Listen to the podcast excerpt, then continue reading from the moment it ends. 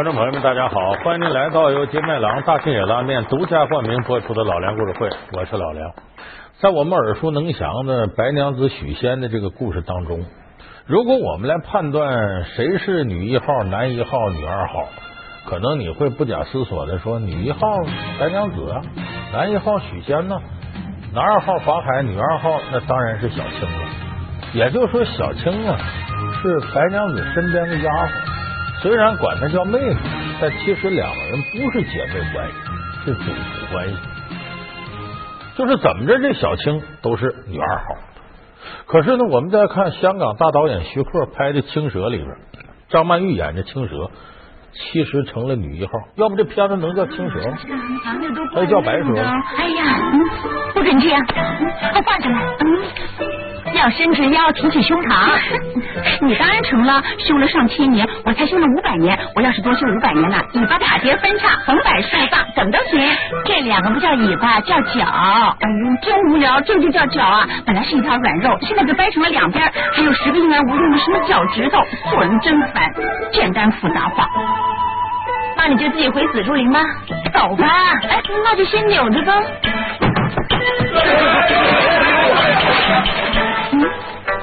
所以有的人就纳闷说：“这青蛇怎么还成了一号了呢？”其实我们要仔细分析一下白娘子这个故事传说里边，你发现真正这个角色人物有内涵可挖掘的，往往真不是白娘子许仙，而恰恰青蛇身上有诸多的可塑性。所以徐克拿着女二号当女一号。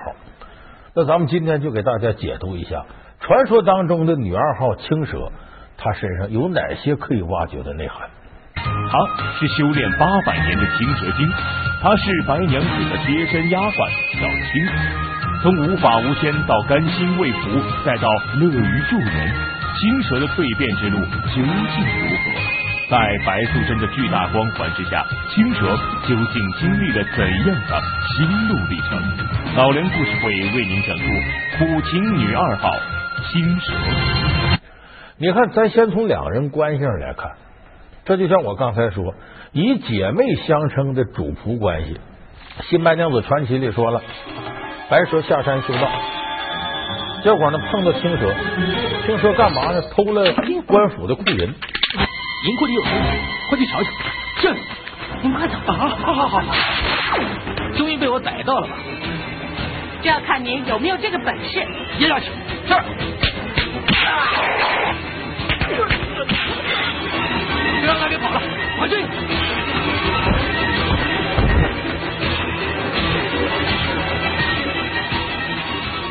然后这白娘子就调查这个事儿，这个过程当中就碰到了这个作案的这个小青，这俩人斗法，俩个蛇精就斗了。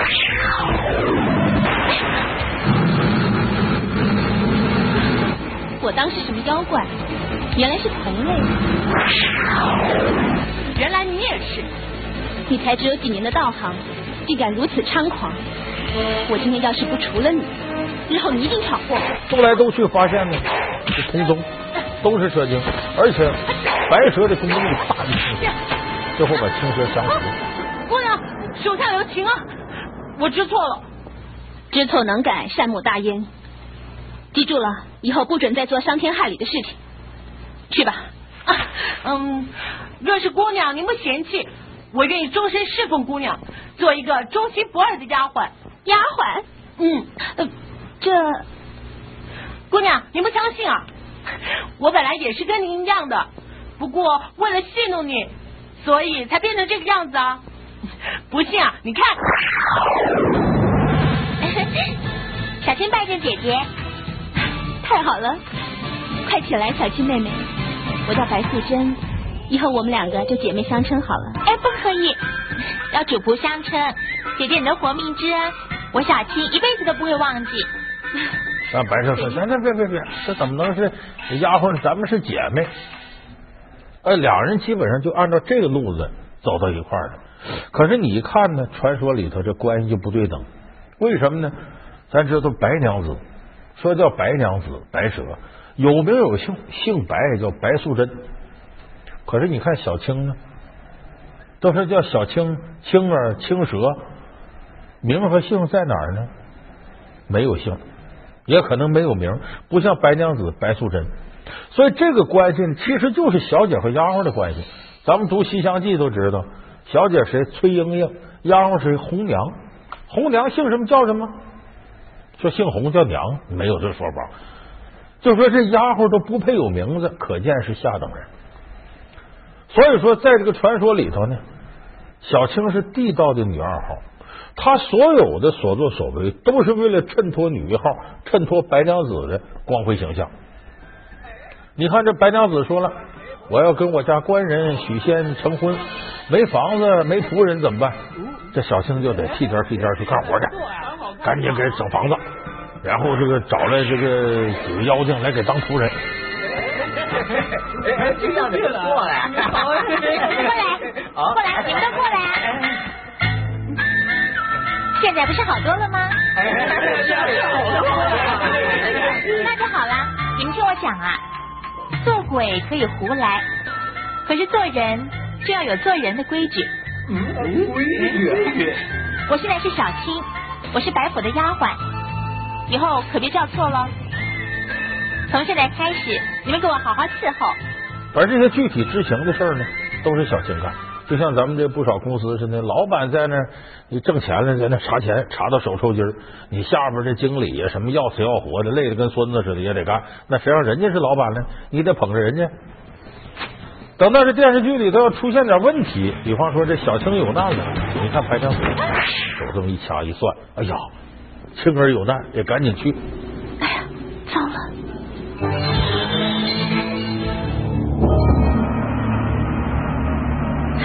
娘娘，看样子小青姑娘伤的不轻啊。当机之物，正设法保住小青即将溃散的真气。啊，来，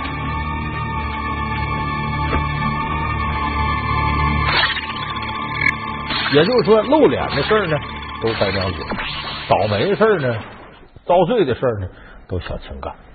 这就是女一号跟女二号的关系。你看，为什么剧里边强化说她要是她丫鬟？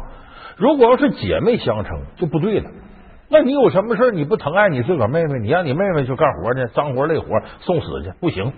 所以非得转化成主仆关系。所以无论是传说还是电视剧，小青都是心甘情愿的，我伺候你。打扮上就能看出来，白娘子大家闺秀打扮，小青短衣襟小打扮，是个使唤丫头的角色。所以这个关系像什么呢？咱们很多朋友更熟悉《还珠格格》，《还珠格格》里那紫薇林心如演的，旁边那丫鬟金锁，金锁谁演的？范冰冰。那当然，当年范冰冰不行，还比较稚嫩，从形象上、气质上当不了主角。只能给这个林心如当丫鬟当配角，林心如演的紫薇。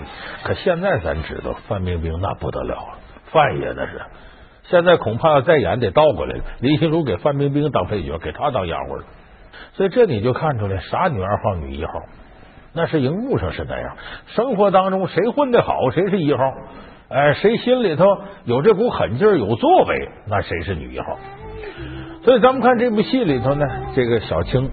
她肯定是给白娘子当地质找到的，这女二号。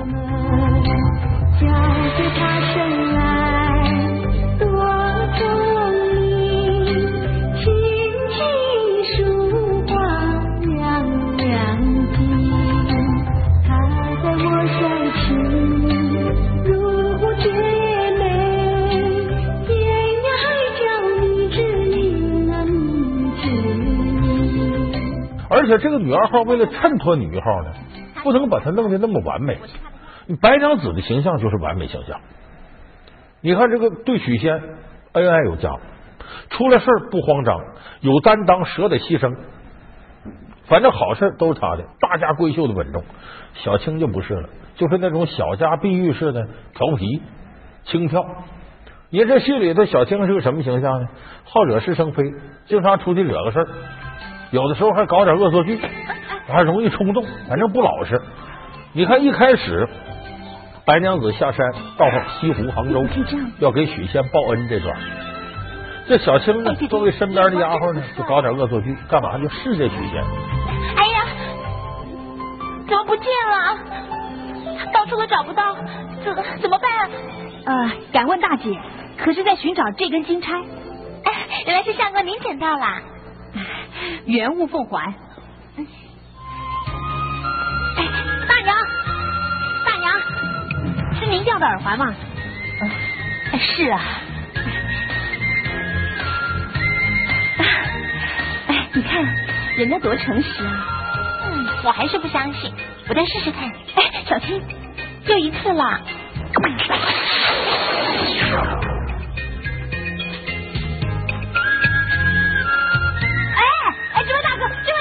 哎，这位大哥，哎哎，这这这这不是你的钱。哎呀，哎，谢谢谢啊，谢谢。还给你啊！这人真有意思。其实就是小青试验许仙这人品怎么样，许仙都纳闷，今儿什么玩意儿？今儿怎么这净捡好东西了？其实呢，白娘子下山报恩，报恩你不能管人家是好是坏，他就是个坏人，你该报恩也得报恩。有人说坏人怎么能给他报恩呢？这个是中国封建社会的伦理。这个在过去江湖里头都有这个讲法，说这个人呢，大伙全骂他，他就是个混蛋。可是他对你好，你就不能骂他。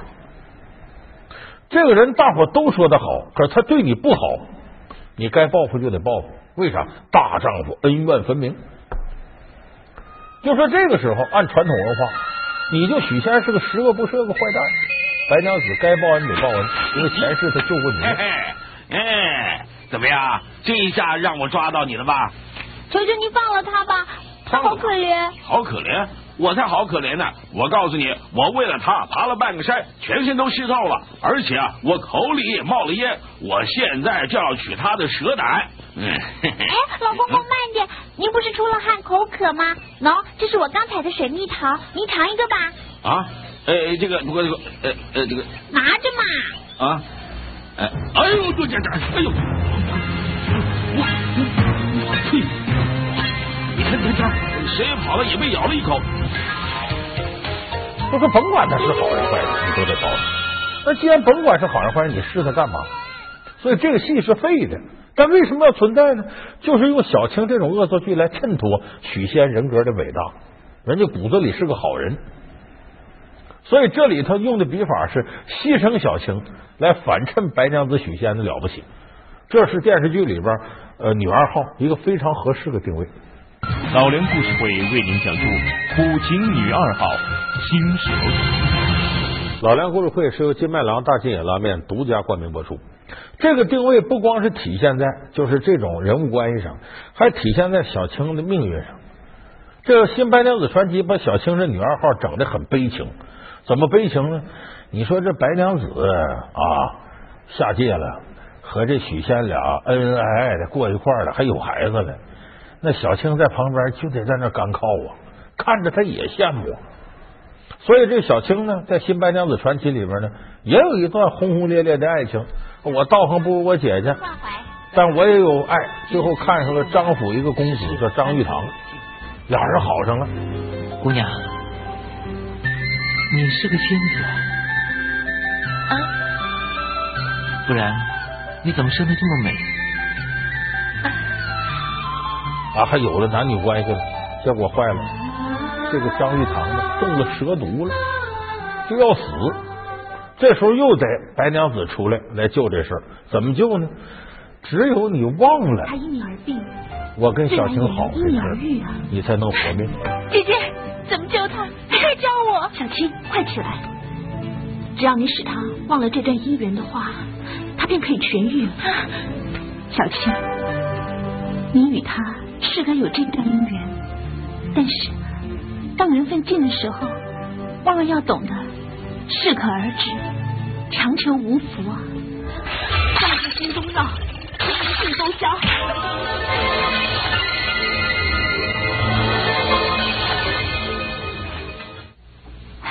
小青，来，我们走了。来，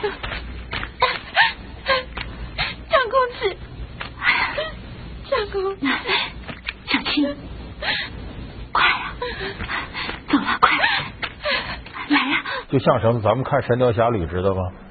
杨过、小龙女啊，这些人呢，李莫愁啊，中了情花之毒。一中这毒，心里一有情欲，这个情花之毒就泛滥，你就难受。如果你出家成佛，忘掉感情，不受情欲煎熬之苦，这情花之毒不救自解？这其实挺残忍，让人忘掉七情六欲。啊，最后结果呢，是反正这张玉堂呢，呃，信这个也真就给忘了吧。再跟小青见面，不认识你了。咱俩昨天还一床睡着，今儿我不认识你了，形同陌路。张公子，你的钱包。谢谢大姐。你瞧瞧你，还是那么糊涂，怎么能让爹放心呢？其实你细想也挺残忍，更残忍的是，这对小青来说，他很清醒，知道怎么回事。说为什么会这样呢？说为啥这白娘子跟许仙又男欢女爱的生孩子都没事呢？怎么这小青跟人上床就这样呢？说他道行不够，他区区五百年八百年道行，没过千年，所以说一跟男人有这事以后呢，就中毒，这男的就中蛇毒了。说道行不够，其实你听呢，这都这都扯哪儿去了？这哪是真的？这分明是编剧呢，就诚心不让小青过幸福生活，眼看着白娘子在那得好处。所以，生生的给编排出这么一段情缘，让小青痛苦万分。后来的结局也是如此，白娘子自个儿造孽进了雷峰塔了，被压在那儿。小青得回到峨眉山重新修炼。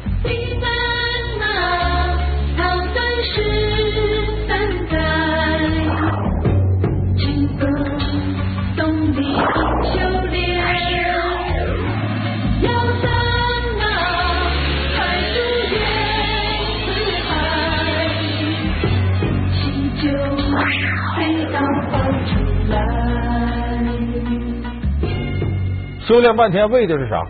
自己的姐姐这儿子许世林真有难，马上就得下山，就时时刻刻牵挂这个。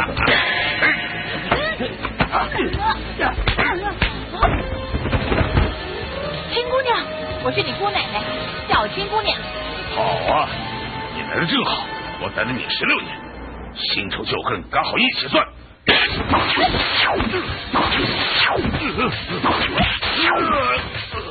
哎，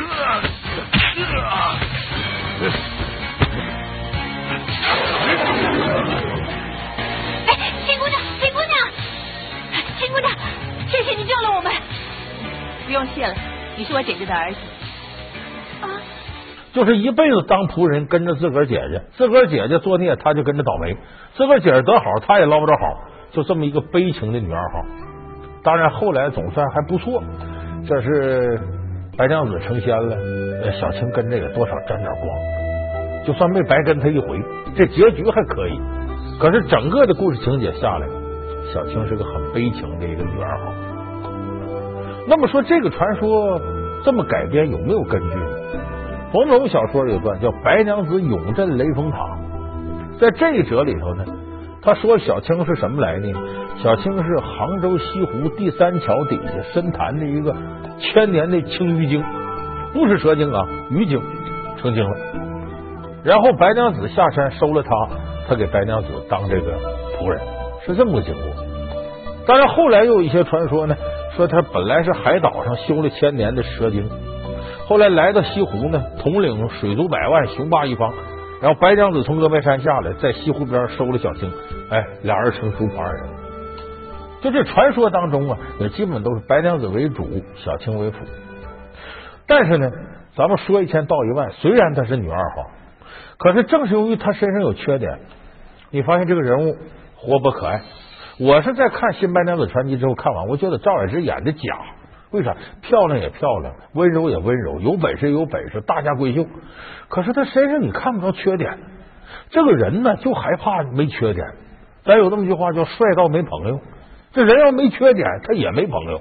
你说你旁边一个圣人，你怎么跟他交朋友？啥你都配不上人家。所以白娘子给我们感觉距离远。有人说他当然，人家当是人就有缺点，他不是人吗？他蛇吗？没缺点。小青呢就如此，小青身上有很多缺点，调皮呀，可爱呀，活蹦乱跳，惹是生非，嘴上没法纹，让我们觉得特别真实。我是来看望你家小姐的。你来探望我家小姐，谁让你来探望她的？那天我怕她淋了雨，着了凉，我怕她生病了。那如果他要是真的生了病，你又能怎么样呢？我会治病，你会治病？你会治什么病呢？普通的小毛病都会治，也会开方子。那相思病呢？啊？你也会开方子啊？从来没治过这种病。那有没有害过？啊？相思病啊？没有啊，我从来没害过，从来都没有。那你现在呢？现在？嗯。呃，自从前几天你在西湖碰见我们家小姐以后，你有没有得到相思病？说实话。我也不知道算不算是病，反正这几天我睡不宁，吃不安的，眼睛一闭，就好像看到你家小姐的样子。那看样子啊，你是病得不轻哦。啊，哎。所以很多人看完《新白娘子传奇》认为呢，小青最可爱，比白娘子、比许仙都可爱。那么这一点呢，也恰恰被导演徐克抓住了。就是青蛇，它这个位置很独特，总在姐姐身边跟随着姐姐，但是姐姐那些人世间男女恋情，她没有机会尝到这滋味。所以你想，作为一个正常人，一个女人来说，她怎么可能心如死灰，什么波澜都没有呢？他也一定羡慕，也渴望。所以呢，徐克就抓住这个，塑造了一个张曼玉这个青蛇形象。就是他也有男欢女爱，也有欲望，也想勾引许仙，所以一下子把这个人物啊给丰满起来，活灵活现。人是蛮好玩的，怪不得姐姐那么想做你们。做我们？